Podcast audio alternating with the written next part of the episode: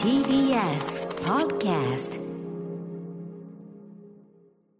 時刻は6時30分になりました6月21日火曜日 TBS ラジオキーステーションにお送りしているアフターシックスジャンクションパーソナリティの私ライムスター歌丸ですそして火曜パートナーの宇垣美里ですここからはカルチャー界の気になる人物動きを紹介するカルチャートーク今夜のゲストは芸人で漫画家の空手家矢部太郎さんです矢部さんよろしくお願いしますよろしくお願いいたします。めちゃくちゃもうあの直でお会いするのはもうね結構ぶりですよそねうですね。本当家からすごい気楽にずっとお話し してたから、ちょっと緊張しますね。そうで背すよね筋が伸びますね。おお互いこう見てねあ髪伸びましたねなんつって ねでこうやっていやいやもう矢部さんありがとうございます本い当えいえによろしくお願いします。お会いできて嬉しいです本当にねはいということで矢部太郎さんのご紹介を宇垣さんからお願いしますはい矢部太郎さんは1977年東京東村山市のお生まれですバラエティ番組のほか映画や舞台では俳優としても活躍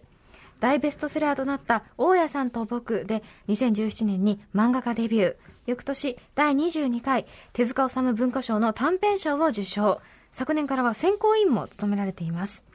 最新刊は絵本作家のお父さんとの幼い頃の日々を描いたエッセイ漫画「僕のお父さん」現在毎週木曜発売の漫画雑誌「モーニング」にて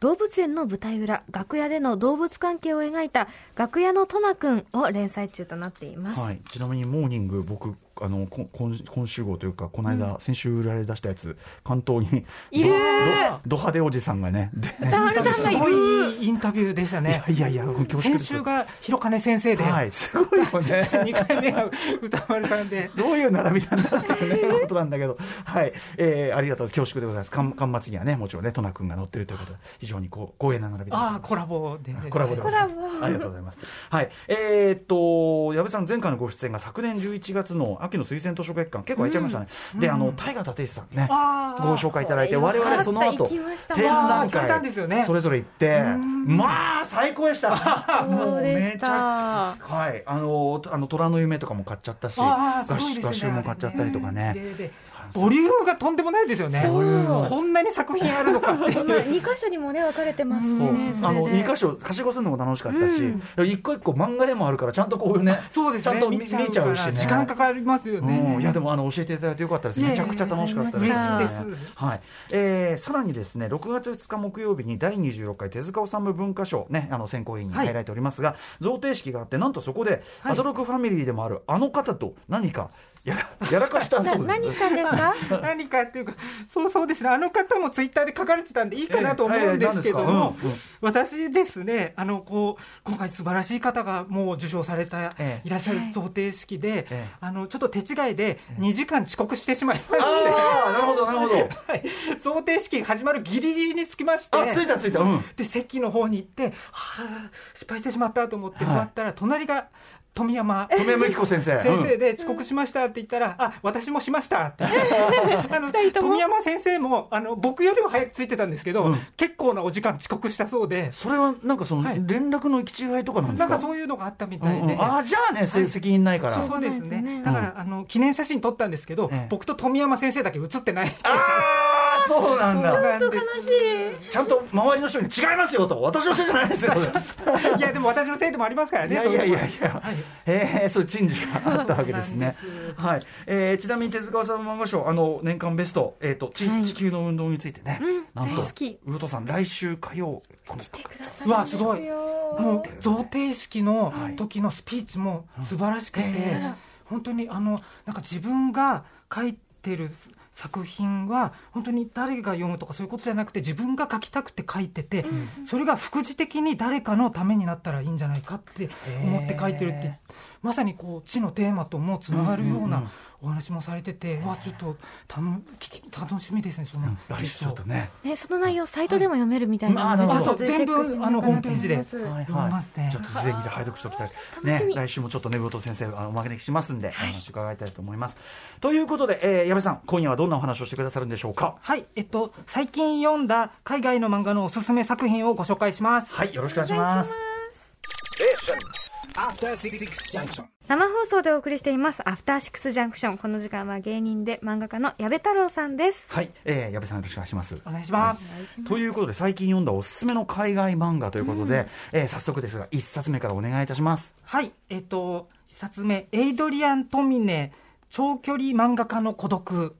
はいこれね、僕実は本屋さんで、うんまああ、ーもちろんエイドリアン・トミネの新作だってのもあるけど、はいこの想定を見そうてもうこれ即買いだろうと思って、ですよね、もうこれ、本当に、なんていうんですか、ノートブック、ゴムバンド付きの、 あのモレスキンとかのね、うんあの手帳というのかなはい高級手帳とかに近い感じ、結構バンドしっかがりしたそうですね想しっ定でかりした作りで、うんえー、となおかつこうバンドがポーチで止められるこの想定が素晴らしくて、それで、あの漫画のアカデミー賞なんて言われているアイズナー賞でも、うん想定賞も受賞している。おーそそりゃ取るわりゃ取るわなんそうなだんですよねで中もうんこう方眼紙のうんうんようになってるあのノートそのまんまの青い方眼が入ったところにうんこうなんか作者がボールペンであたかもこう書きつけていったかのはいような感じになってましてうんうんもうとにかく素晴らしいんですよね国は書観光会さんからはいお値段もね初回限定で4620円こなんれですけこどのもこの作りのねはいやっぱり本の作り代ですよねこれはいやねでもこのお値段でね出せる出す本を作ってくださってありがたいなっていういや納得ですよねはいうんこれどんな本なんでしょうか、はい、こちらあのエイドリアン・トミネはもうグラフィックノベルうんの巨匠と言ってもいいような方だと思うんですけども、うんの新作でなんかフィクションの短編集のイメージがあるかと思うんですけどうも、んこちらはコミックエッセイにコなっミているックエッセイはい、エッセイコミック、日本でいうとエッセイコミックみたいな作者自身が主人公で、んうん自分のなんか自叙伝的なはい内容になってるんですじゃあ長距離漫画家っていうのはエイリはいアン・ディドリアン・トミネご自身の話なんですねうんでやっぱりこのノートブックに書きつけてるように、本当になんか自分の私的なこと、気持ちをことを受け取ってほしいみたいうなんこともやっぱりあるんじゃないかなっていうう、んうんこの形で出したのはああなるほとど思ってて、でタイトル、長距離漫画家の孤独、はいこれ、長距離奏者の孤独、アラン・シリトーのうんあの、まあ、もじってると思うんですけども、であの表紙もこう漫画描いてるうんうん絵なんですよね。シールなんですねそうなんですこれもね、本当にノートに貼ってあるあのシールの実際こういうこう僕毎日こうやってますけど、うんなんかちょなんかっていうとシールちょこっと貼ったりとかそそうですよね。そういう感じに見えるそうすごくこれもいいですよね。パーソナルなものに本当に見えますね、うんんうんでなんか漫画描いてる漫画家さんって家で描くのが孤独なんじゃないか一人でっていうそういうお話なのかなと思うんですけども、これ本編一切漫画描いてるシーンがないんです。うんううんんもう漫画を描くことはこの富根さんにとってはもうとてつもない喜びで、うんうんむしろ漫画を描いてない時間人と会うこと人と接することで孤独を感じるっていう、はいはい富根さんがはい書かれてるようなうんうん漫画で,、はいで具体的にエピソードがたくさんあるんですけども、うんうんなんて言いますかねどれも卑屈っていうか、あのへー嫌なことが起きるんですけど、うん嫌なことしか書いてないんです そのいいことも絶対あるんですよ、うんうん賞を取るねし、これだけ評価されてるそううん有名になってくるのに、ええもう常に嫌なことが起きてて。うんなんか紹介していくと、はいなんか2003年に日本でサイン会があるんですけどうんうんも、うんもう日本でサイン会できるなんてすごいうんね作家さんなんですけども、海を越えてはい、はい、この時に書いてるエピソードがなんか女性のファンの方が並ばれてて自分の順番が来た時に、なんかこの本に書いてくださいプリーズサインブックって言っうんてはい出してきたのがあのダニエル・クローズの「ゴーストワールド」だったっていう。違うよって自分のじゃ ない、うんこれ、これに、あの、しつこくサインを求められて困ったみたいな。なんででもね、たまにありますよ、あのどうしても手元になかったのか、え、俺、これにすんのみたいな、他の人のやつに、たまあにりだまってす100ね均行けば色紙あるじゃんって思っちゃうけどうねんえ箸置きに、箸袋にとかあり足ますよ袋、ね。そういう僕、だってジブラの12インチに書いたことありますよ、もうどうしてもって言う から、書いたんでもすかう友達だからしょうがないと思って、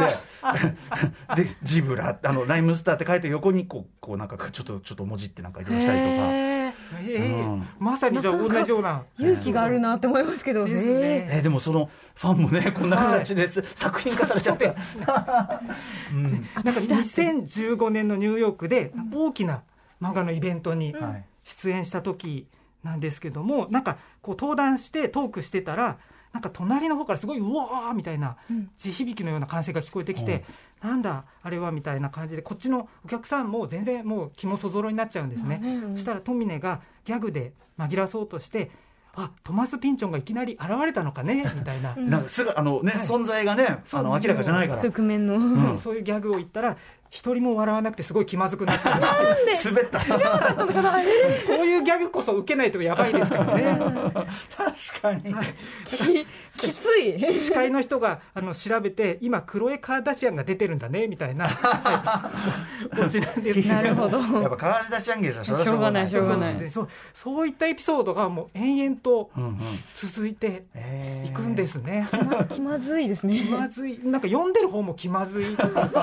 食傷へになるんですけども、これ、アイズナー賞で、ーうん。あの自伝最優秀自伝漫画賞もはい。受賞されてまして、へーうんなんかそんな富峰さんがうっん。ていうような、うんやっぱり後半に向けてもあったりしますあんまり言わない方がいいとも思うんですけど、うんうんうんうんとにかくそんな触傷する内容だけではないので、うんうんぜひ読んでほしいですそしてこの想定で書かれた意味も、あやっぱりこれで読んでよかったなってなるほど。思う一冊なんで、ぜひ初回限定版を、うん。ゲットせねばはい、これだって矢部さん実はあの原書で英語の元のやつで買われてたんですよね最初はね。そうなんです、これ、すごいいいなと思って、うんうん読んでみて、はい、全然読めずに挫折してたんですあけど、のしかもその元のやつがまさにそのダイアリーのこのはい想定だったわけですよね、そうでなんですこれを手に取られたわけですよね、うんこれ普通いやいいけどこれは日本で出る時こうじゃないんだろうなってやっぱ思っちゃいますよねそうだから、あ出てくれたらな、でも無理か、そうじゃなくてもいいいいよなって思っ読てめたならいいやぐらい持ってたはらいそのまま出してくださって、国書観光会よあのありがとう創業50周年、おめでとうござい ます。いい会社です、 はいねこれは本棚に置いておきたい、うん、いや持ちたいです飾ってもいいし、絵にもなりますよね、うんこれは。しかもその形式と内容は実は一致してるってことですもんねそうなんですもうまさにこの想定でこそっていうものこだれと次思いのます CM にこねちらはいえーエイドリアン・トミネ、ねあのもちろんキリングダイイングで、今、あの映画化の,、ね、あのパリ13区とかもね、日本でちょっと前やってましたけど、ははいい、そうですうねん、あのーよかったですねまあ、本当ですね、そのエイドリアン・トミネさんの、まあ、自伝的なというか、ご自身の話、長距離漫画家の孤独、国書観光会から、えー初回版は4620円、この値段だけ聞くと驚いちゃうかもしれないけど、はいこの形式込みで。納得ですもう納安い得ですはい、えーゴムバンド付きノートブック特別仕様、えー現在発売中です。さあということで矢部さん、もうちょっといきましょうか。あはいえっともう一冊ですね、ルアン・グアンミンさんの「要求商店」っていう漫画なんですけども、なんかちょっと見た感じすごく懐かしいあそうなんです、うん、こちらこちらはもね、どこ台湾。台湾の漫画で、あの台湾の村上春樹さんなんて言われてる五名駅さんのはい歩道橋の魔術師をリカライズ、ええあそうなんだ。えあそれよよ読んだ読みました我々。よ読みましたあーそうなんですそれのコミカライズ作品も担当された方あびっくりしたあこれあされた方ねです。はいあああ名前変わってると思ってあー そうなんですなるほどなるほど方で、ははいい、こもう台湾ではかなり人気実力のある漫画家さんの初めての日本版の漫画へあーそういうことなんですね。ルアンガンミンさん、はい。で僕もやっぱりこの歩道橋の魔術師がすごい良かったんで、うんうんこれも台湾版だったからほとんど読めてないんですけども、うんやっぱ絵いいなと思あって、オリジナルでまずはい語られて、さすがですね。それで、うんこの「要求商店」はいはいを読んでみたらこれがととんでもなくこうなんか感情を揺さぶられるというか、うんうんへとよろずや田舎にある何でも日用品から、食料品から売ってますっていううんお店、まさに懐かしいっていう,、うんうんそういうお店今なくなっちゃってきてるうんところが潰れそうになっちゃって、うんお孫さんが継ぐぞっていうはいんお話なんですね。うんうんそれで本当にこうあのそのものじゃなくて人とのつながりうんの場所なんだみたいな、うんそういった揺さぶりが、うん本当数コマごとに来るっていうか、へこんーなに金言名言が、うんうんもう名言のよろずやっていうかこの作品が、うんへ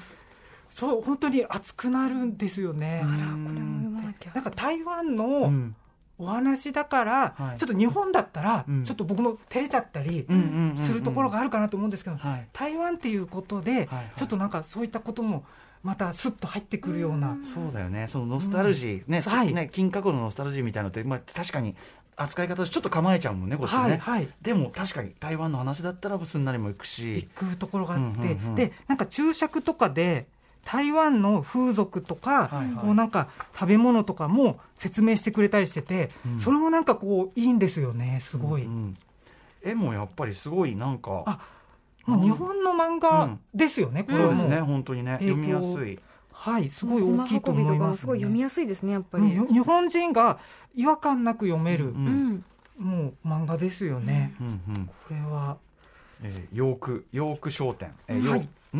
ん要求か要求商店ごめん要求商店なさい要求商店要は用字のように、えー、求はね漢字の求、えー商店要求商店でございます、えー、ルアンガーミンさんの作品です、はいもう一個いけるかな、あこちら、トゥーバージンズより4巻まで発売あ四巻中出とてますいうことはでい税込み990円ですさあもう一発いきましょうかはい、えっとガオイエンさんの緑の歌収集軍風ですうん、こ